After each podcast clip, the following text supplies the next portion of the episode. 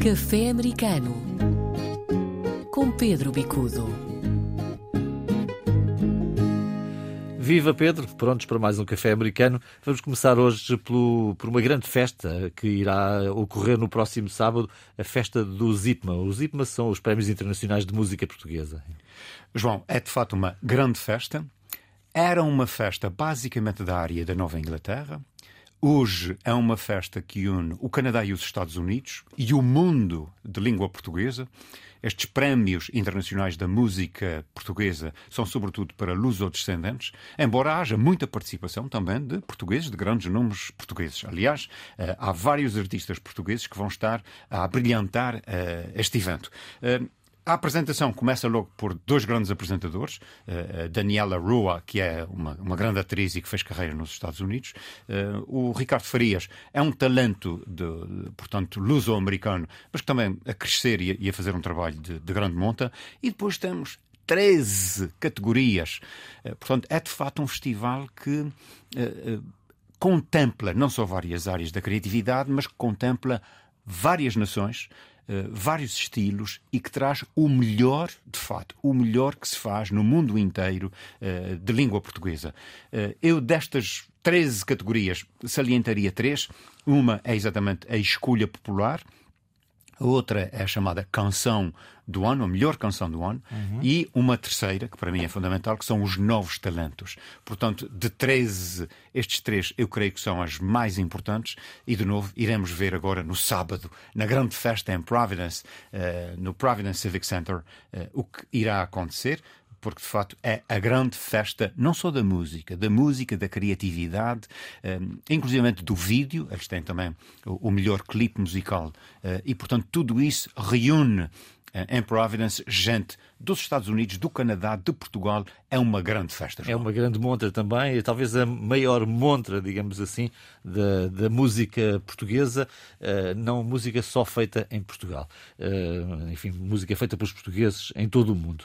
Juramento de cidadania para 26 imigrantes já ocorreu, foi em New Bedford. O que é que isto significa, Pedro? Que importância tem? É relevante porque é um juramento de cidadania, uma cerimónia oficial de eh, participação na vida americana, no seu legítimo sentido, mas foi feita no Centro de Assistência ao Imigrante. Porquê é que isso é significativo? Normalmente é feita em tribunais, mas aqui neste caso é o Centro de ao Imigrante a assumir de alguma maneira a porta de entrada para 13 diferentes nacionalidades. Portanto, é aqui quase como que um foco de multiculturalismo. Isso é extremamente importante, não só porque permite a muitos portugueses tornar-se cidadãos americanos, de pleno direito, mas ao mesmo tempo a várias outras etnias que veem na capacidade organizacional portuguesa um meio de entrada na Grande América. E, portanto, é de relevar, um, e, portanto, não só de relevar no sentido da multietnicidade, mas do empoderamento dos luso-americanos em New Bedford. Já agora dizer que isto é uma questão ainda que, que, permanece, não é? O facto das pessoas viverem ali, mas não estarem legalizadas,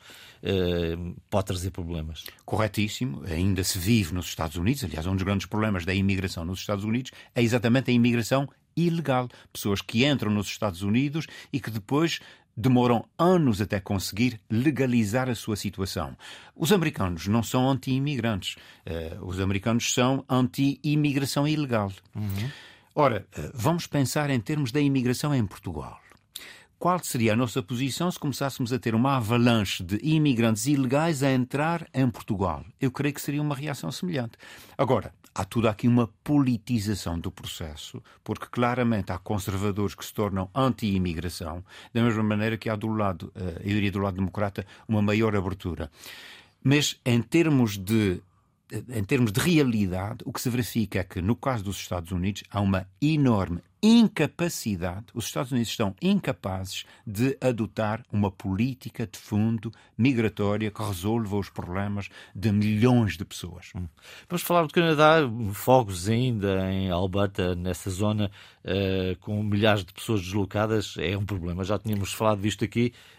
e, enfim, são grandes incêndios. Grandes incêndios continuam, há meios gigantescos no terreno, desde as Forças Armadas Canadianas, a Força Aérea, o próprio Exército, a engenharia do Exército, a tentar controlar os fogos. Há inclusivamente grandes especialistas americanos, chegou, chegou mais um grupo de 250 especialistas antifogo a, a batalhar no terreno, bombeiros especializados em luta anti-incêndio. Portanto, há aqui um esforço gigantesco mas gigantesca também é a área que está a arder. Alberta é uma área, é, é uma província vastíssima e, portanto, o norte do estado está a arder. Hum, há milhares Uh, mais 13 mil, uh, portanto, deslocados de emergência, uh, retirados das suas casas, exatamente porque as chamas estão incontroláveis. Poderá perguntar-se, mas porquê é que o Canadá não tem uma, digamos, uma capacidade de organizar melhor o espaço a nível de evitar estes incêndios? A realidade é que os incêndios são parte do processo natural. Uhum. E, portanto, o que está aqui em causa é exatamente a presença humana em função dessas áreas que ciclicamente ardem. Tem havido também um outro, um outro fenómeno que é interessante, que é a excessiva secura e as temperaturas elevadas logo no início do ano. Portanto, ainda não chegamos ao pico da estação e os incêndios já estão a manifestar-se. Portanto, pensa-se que o pior está ainda para vir.